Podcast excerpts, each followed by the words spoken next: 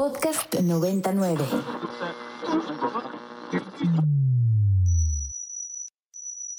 Ingresando código de acceso.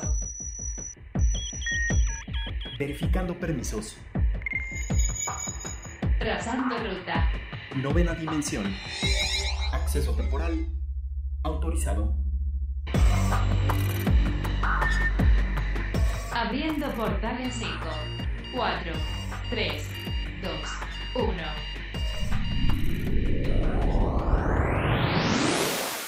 Hola, ¿qué tal? Bienvenidos a la novena dimensión. Yo soy Carpam y me acompaña en cabina. El Alien Edu. Recuerden que nos pueden escribir a nuestras redes sociales que son arroba ibero909fm o también me pueden escribir a mí en mi arroba que es arroba carpam13 y a ti Edu. Arroba alien-edu. Plano paralelo. Y Edu, pues últimamente ha habido un tema importante dentro de lo que es la inteligencia artificial, porque hemos visto diversas situaciones y elementos que se crean a partir de esta tecnología. Y es que ahora vamos a hablar de la inteligencia artificial dentro de las películas, ya que se menciona, eh, ya que mencionan los hermanos Russo que pues este avance tecnológico va a hacer que las películas se hagan en menos de dos años. Esto, Edu, puede significar algo bueno, pero también viene una contraparte negativa en este tema. Claro, como en todo lo que tiene que ver con avances tecnológicos, pues siempre existe esta preocupación y esta problemática de cómo estas tecnologías pues reemplazan al fin y al cabo tanto la mente como la mano humana, ¿no? En este caso, pues yo siento que sobre todo el cine que tiene un lado como que tan artístico, tan humano, el hecho de que poco a poco se vaya viendo reemplazado con inteligencia artificial, pues sí puede ser algo que te preocupe demasiado, ¿no? Eh, yo sé que la inteligencia artificial ahorita se ve como en sus comienzos, sin embargo hemos visto que en tan solo unos meses ha crecido a pasos agigantados, ¿no? Entonces eso nos hace pensar o cuestionarnos en qué punto va a estar las IAS en, no sé, dos, tres años.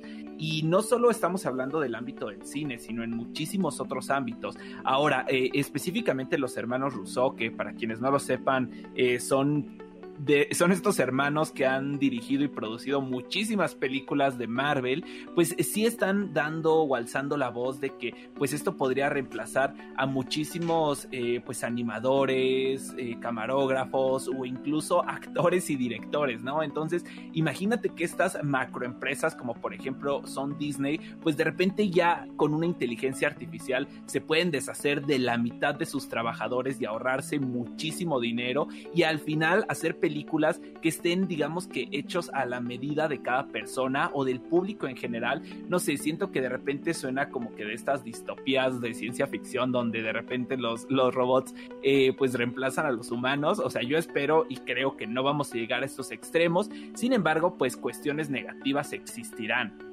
Claro, Edu, y es que realmente sí es una situación preocupante porque ha habido muchas cosas, ¿no? Desde este chat donde tú le pones palabras claves para que te hagan un ensayo de, cierto tema en específico, desde crear personas desde de la nada, ¿no? Igual pones características de un diseño de alguna persona con esta, pues no sé, tecnología hiperrealista y te crean fotografías de personas que no existen, pero basado en las características que tú les das. Existe una nueva herramienta de, creo que es de Photoshop o de Adobe, no, es de, de, Office. Bueno, el punto es que te hace diseños, es como un tipo Canva, pero tú que le das, digamos, como ciertas características de quiero que me hagas un promocional de una, no sé, una cafetería donde vamos a vender postres y te saca los diseños, o sea, realmente está abarcando un mercado laboral bastante amplio donde la preocupación lógicamente es mayor y mencionabas que, que pues alguien como los hermanos Rousseau lo están diciendo, es por algo, ¿no? Porque obviamente dentro de todo este mundo existen también editores, existen también eh, actores que por sí ya la inteligencia artificial ha podido hasta cierto punto beneficiarnos de esta posibilidad de poder revivir eh, quizás actores o actrices que desafortunadamente dejaron este plano terrenal, pues se han podido recrear por medio de la inteligencia artificial y de cosas y cuestiones que nos permiten volverlos a ver en la pantalla grande y en esta misma dinámica pues podría darnos personajes que ni siquiera existen y que van a actuar por alguna otra persona dentro de la película, ¿no? Entonces a mí me llama mucho la atención de hecho Edu También hay una serie en Netflix que se llama Love and Robots, si no estoy mal. Y hay, hay algunos capítulos en específico, Edu, que no sé si te ha pasado a ti, que la, o sea, el realismo que tienen te hacen dudar si lo que estás viendo en televisión o en tu plataforma digital son personas o, son personajes creados en una computadora. Tienes que ser muy, muy, muy, muy, digamos, meticuloso para poder detectar que si son, digamos, como personas reales o si son creados por computadora. Y esto también ya está hablando de la posibilidad más allá. Digamos que tú mencionabas que ya estamos llegando a un futuro que, que pues, no crees que vaya a pasar, pero a mí ya me preocupa porque todo lo que se veía en películas del futuro actualmente ya lo tenemos y quizás a veces un poco mejorada, Cedo.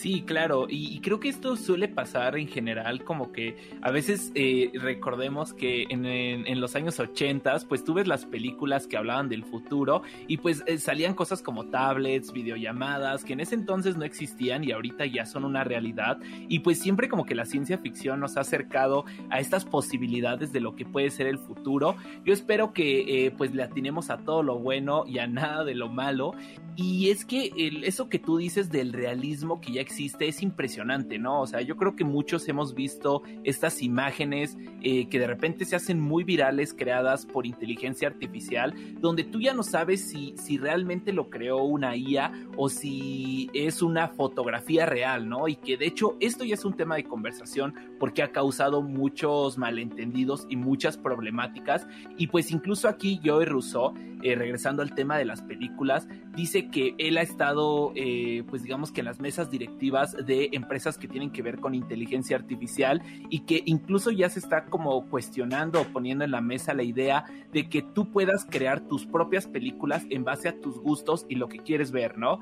Por ejemplo, tú llegas y dices, ah, pues hoy quiero ver una película en la que yo soy el protagonista, eh, donde también esté protagonizada con tal actriz que me gusta y al mismo tiempo que sea una comedia romántica, ¿no? Entonces la computadora va a empezar a trabajar y, al mismo tiempo en el que te va proyectando la película, la va a ir creando, ¿no? Entonces tú ya vas a poder ver obras eh, de cine que están literalmente hechas a tu gusto y a tu medida. Y bueno, o sea, simplemente es uno de esos futuros que en este momento tú no te lo puedes creer, pero que eventualmente van a llegar. Y pues yo creo que como todo tiene su lado bueno y su lado malo, aunque evidentemente va a ser muy lamentable, pues todos los trabajos y todas las personas que ya han estado por muchos años involucradas en el cine y que pues ahora ya no van a poder ver una oportunidad como antes lo hacían.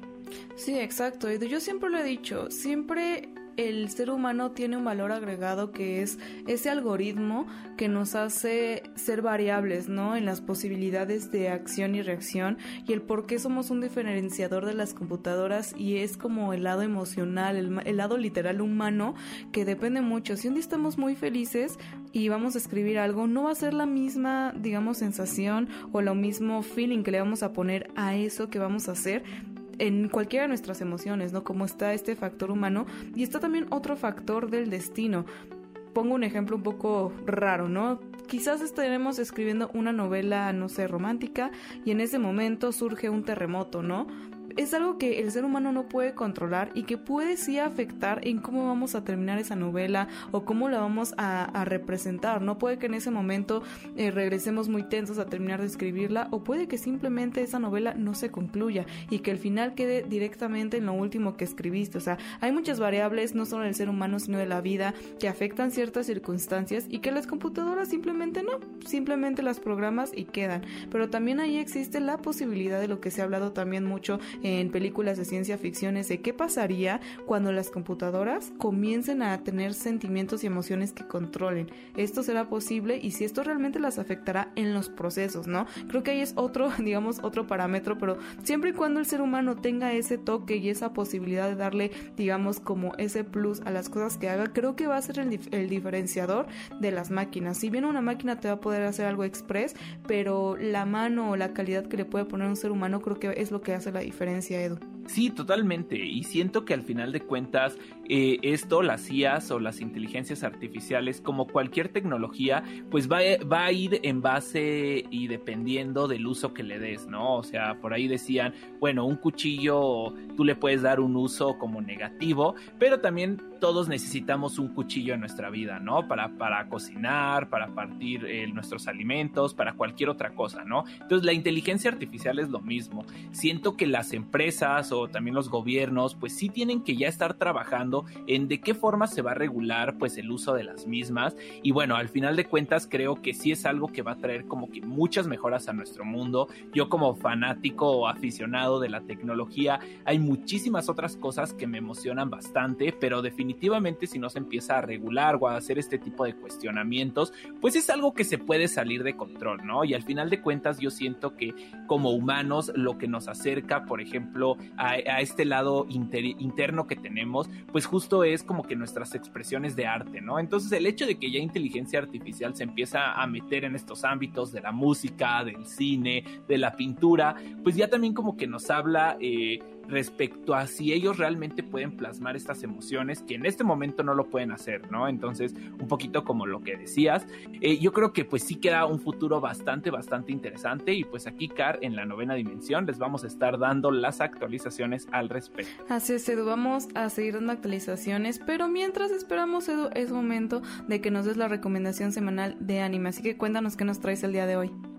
Claro que sí, Car, pues como bien sabemos ya va acabando el mes de abril y por eso les traigo el anime perfecto para estas fechas. Su nombre es Your Lie in April y es un anime de romance como que bueno, es ahí una cuestión rara entre dos niños que son músicos y que pues por cuestiones del destino sus eh, vidas se terminan como que mm, no sé, como que se terminan encontrando y está bastante padre porque puedes ver que tienen perspectivas muy diferentes del mundo, pero cómo juntos se pueden complementar, ¿no? Es de estos animes de culto que yo creo que ya son todos un clásico.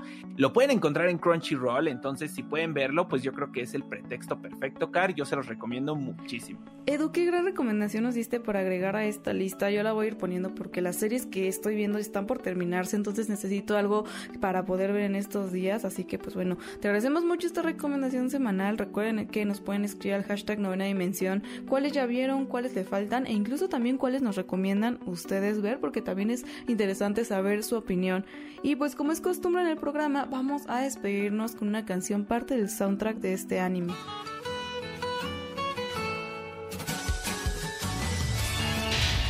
Alerta de acceso. Alerta de acceso. Novena dimensión. Novena dimensión. Alerta de acceso. Alerta de acceso. Acceso temporal expirado. Cerrando portal. 10.